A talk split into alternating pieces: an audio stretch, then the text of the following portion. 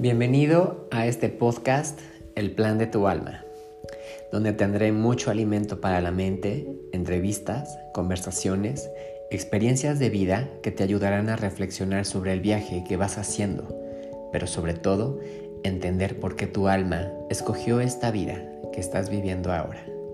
Bienvenido.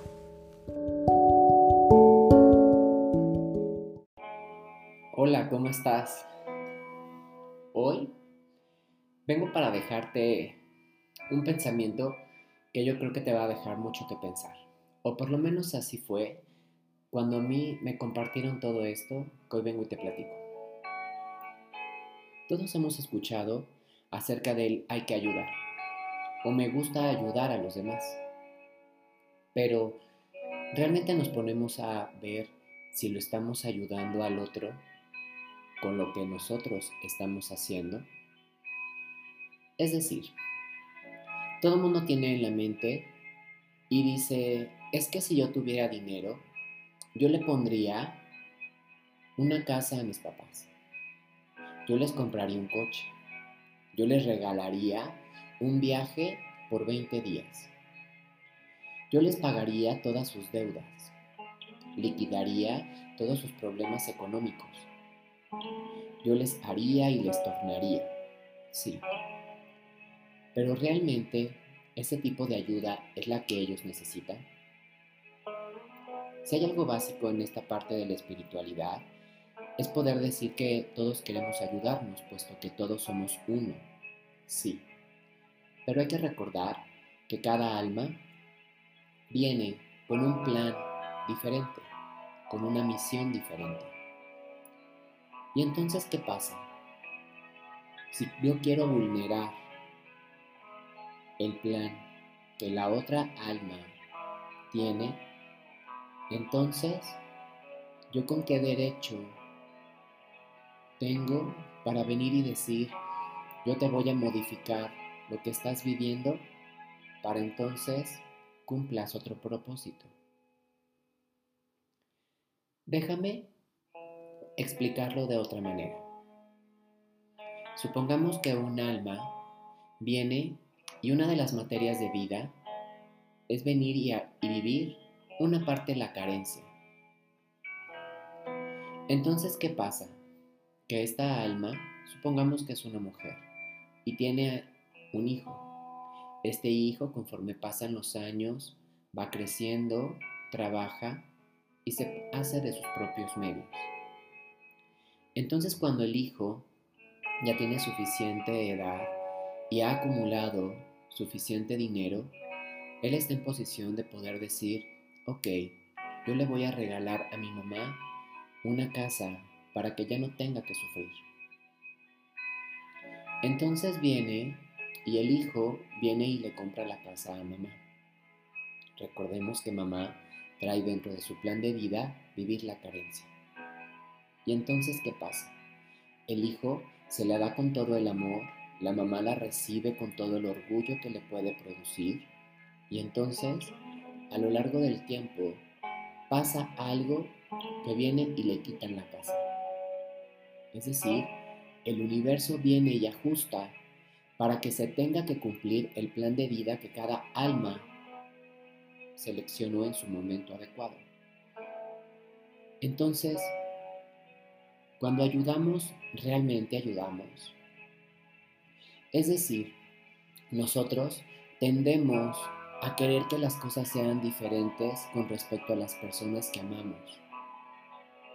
Pero en primer lugar, si queremos ayudar, deberíamos de darnos cuenta que entonces a los primeros que deberíamos de ayudar somos a nosotros mismos. Nosotros le queremos cambiar la vida a los demás, pero ¿por qué no nos cambiamos la vida a nosotros? Sí, Así como este ejemplo hay muchos. Yo les pondré otro y ustedes después me podrán dar sus comentarios con respecto a lo que les digo. A todas estas personas que vemos en situación de calle, ¿qué es lo más normal de hacer? Vienen, se acercan y entonces tú les das una caridad, es decir, una limosna. ¿Y qué pasa?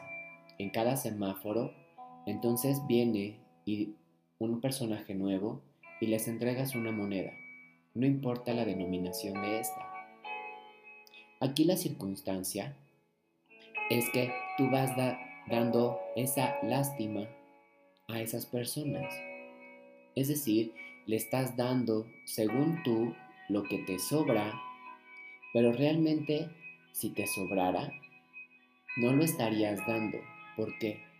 Porque estarías viendo cómo ayudarte a ti cuando tienes que pagar la renta o el recibo de la luz, de teléfono, tienes que completar a la mejor para las cuestiones de los hijos o cualquier otra circunstancia de vida.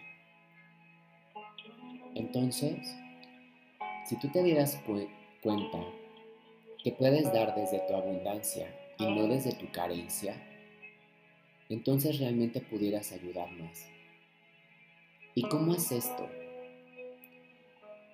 Si tú realmente quisieras ayudar a alguien, entonces comprarías una despensa y eso lo puedes poner en tu bolsa o en el coche y las personas que se acercan pudieras darles de eso que tienes en abundancia y puedes compartirlo con ellos. No tienes que dar una moneda, tienes que dar algo de lo que ya eres abundante.